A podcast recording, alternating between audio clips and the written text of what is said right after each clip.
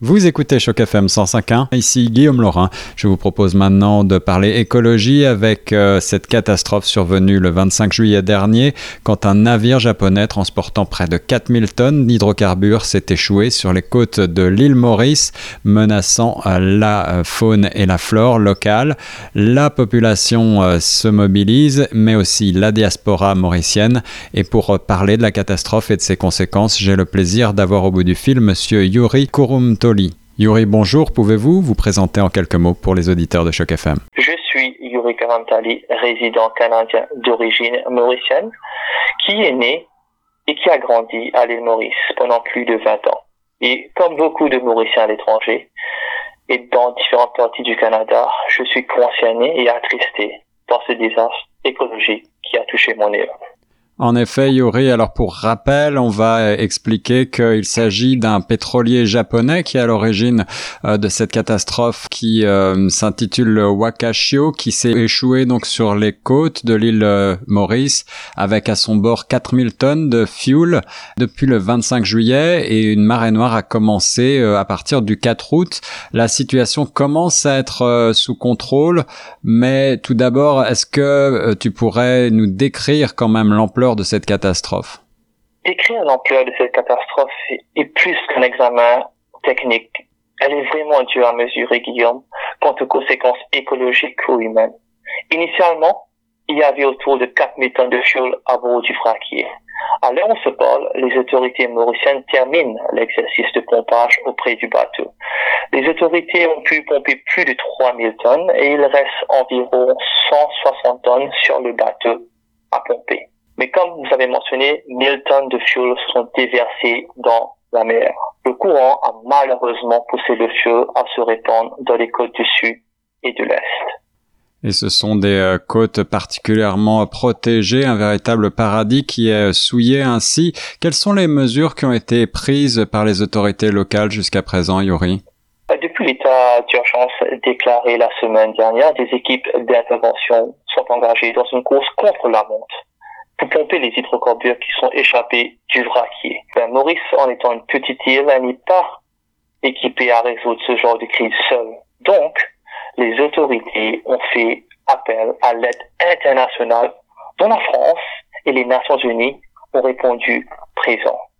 Les experts du Japon sont aussi actuellement à Maurice pour porter leur main. En effet, alors on imagine et on comprend les conséquences écologiques euh, de cette catastrophe avec des images euh, de marée noire et des côtes déjà euh, très endommagées. Mais selon vous, quelles vont être les conséquences à plus long terme sur l'écologie mauricienne? Alors, on parlait de récifs endommagés et de l'écosystème marin affecté. Donc plusieurs animaux marins, on peut les nommer les cachalots et d'autres poissons ben, déjà éprouvé par des épisodes de blanchissement dû au réchauffement climatique, les récifs coralliens mauriciens pourraient être sévèrement affectés. On parle de plus de 160 km de récifs coralliens millénaires et autant d'espèces de coraux différents. Il y a aussi les mangroves, euh, Guillaume, qui sont importantes pour l'écosystème marin. L'île aux aigrettes, petite île faisant partie du territoire mauricien, refuge de plusieurs espèces endémiques à Maurice fortement affectées par cette marée noire, il y a une ONG à Maurice euh, nommée Mauritian Wildlife Foundation et ses bénévoles qui ont pris des mesures de précaution pour minimiser l'impact sur la faune et la flore de cette réserve naturelle restaurée, dont les pigeons roses et les tortues d'Aldabra. Les autres îlots du sud-est, l'île de la Passe, l'île au Vacqua et l'île au Fouquet ont également été affectés. Ils travaillent aussi à sécuriser les geckos. Il est aussi très très important de mentionner que les pêcheurs sont aussi affectés ainsi que les skippers et d'autres personnes qui dépendent de la mer pour leur gain-pain. On évalue aussi l'impact économique, mais aussi la pollution de l'air avec les nauséabondes qui affectent les habitants du Sud. Alors Yuri, on sent votre préoccupation en particulier en matière écologique face à cette marée noire. C'est une euh, catastrophe euh, qui malheureusement n'est pas la première dans l'histoire de l'île.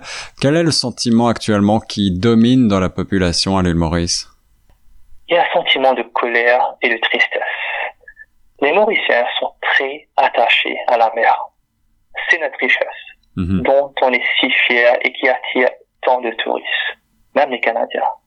Le plaisir des Mauriciens, c'est d'aller au bord de la mer.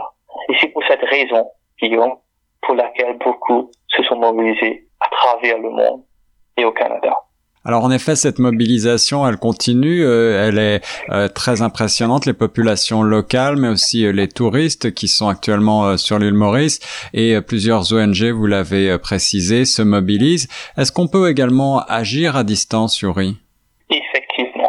Les Mauriciens se mobilisent sur le terrain, par exemple. Certains sont bénévoles auprès de l'ONG EcoSud ou encore d'autres associations comme Résistance et Alternative et Save Reef, entre autres. À l'étranger, le diaspora, la diaspora mauricienne a participé aussi à cet élan de solidarité, notamment en faisant des dons sur des plateformes en ligne de financement participatif en France et aussi à Dubaï. Certains ont même fait des dons de cheveux pour envoyer à Maurice afin de confectionner des booms artisanaux qui recueillent l'huile lourde et empêchent de se répandre partout.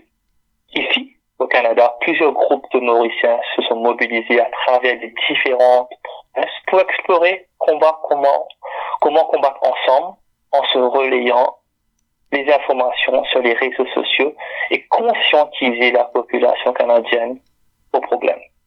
Il y a plusieurs personnalités internationales, dont Greta Thunberg, Guillaume Hugo et même Lewis Hamilton, qui ont aussi utilisé leurs médias sociaux pour demander à leur réseau de faire. Voilà, plus de 1200 tonnes de fuel se sont déjà répandues de la coque de ce navire, le Wakashio, échoué sur les côtes de l'île Maurice depuis le 25 juillet dernier. C'était monsieur Yuri Koromtali qui répondait à mes questions pour Choc FM. Yuri, euh, est-ce que vous avez un mot de la fin pour nos auditeurs? Absolument. Le peuple mauricien est un peuple résilient. Il faut rester solidaire et à continuer à se battre pour protéger l'environnement et l'océan mauricien. Donc, je fais un appel aux autorités canadiennes et à tous ceux qui se sentent interpellés par cette catastrophe écologique pour aider à leur niveau, comme ils le peuvent. Toute aide est la bienvenue. Nous avons notamment besoin de l'aide des experts en écosystème marin et des activistes écologiques pour partager le savoir, les équipements et d'autres ressources avec l'île Maurice. On sait que cela va prendre des années avant de restaurer l'écosystème marin mauricien. Monsieur Kurumtali au micro de Guillaume Laurin pour Choc FM 105.1. Merci.